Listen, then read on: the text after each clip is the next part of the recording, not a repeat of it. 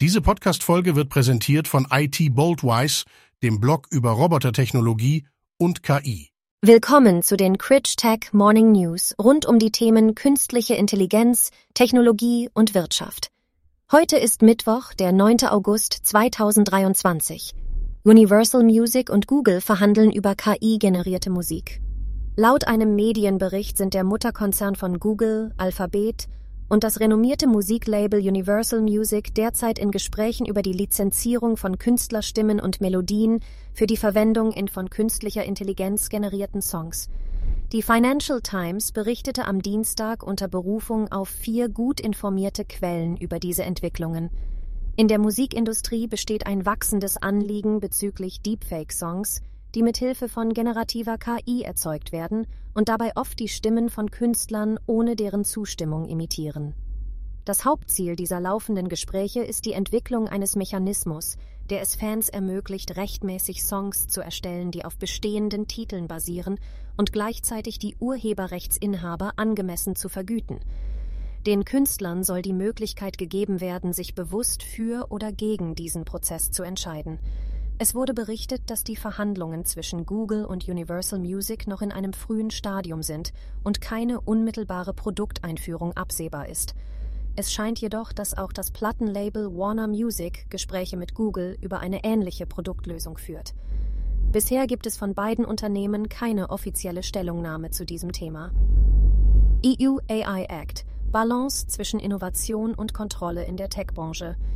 In jüngster Zeit äußern führende Persönlichkeiten aus der Tech-Branche wie Sundar Pichai von Google und Sam Altman von OpenAI Bedenken über die potenziell raschen und weitreichenden Fortschritte in der künstlichen Intelligenz, obwohl sie gleichzeitig die Entwicklung in diesem Bereich vorantreiben. Jürgen Kühling, Professor für öffentliches Recht an der Universität Regensburg und Vorsitzender der Monopolkommission, betont, dass eine Regulierung angebracht sei, wenn selbst führende KI-Experten vor den Risiken ihrer eigenen Produkte warnen. Er lobt den Regulierungsansatz der Europäischen Union, der sich auf gefährliche KI-Anwendungen konzentriert und beispielsweise umfassende Social Scoring-Systeme wie in China vermeiden will.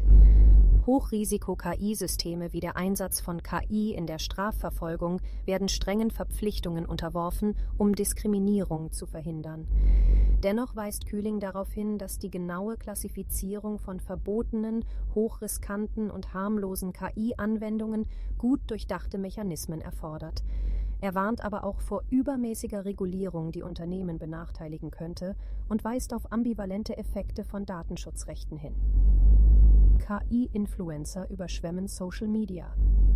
Die verstärkte Präsenz von KI-Influencerinnen auf sozialen Medien verändert das Influencer-Berufsfeld. Authentisch wirkende künstliche Personen wie Vicky Verano und Milla Sophia gewinnen Follower und Interaktionen, während der Unterschied zwischen KI und realen Personen verschwimmt.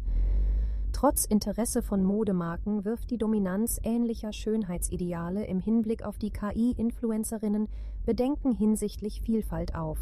Der Einfluss dieser Entwicklung auf die Influencerbranche bleibt offen. Nvidia stellt neuen Chip für KI vor.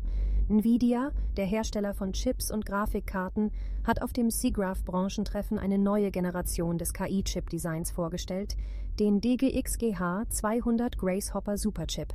Dieser Chip ist speziell auf KI-Anwendungen zugeschnitten und kombiniert einen Grafikprozessor, 141 GB Speicher und einen 72 Kern ARM-Zentralprozessor.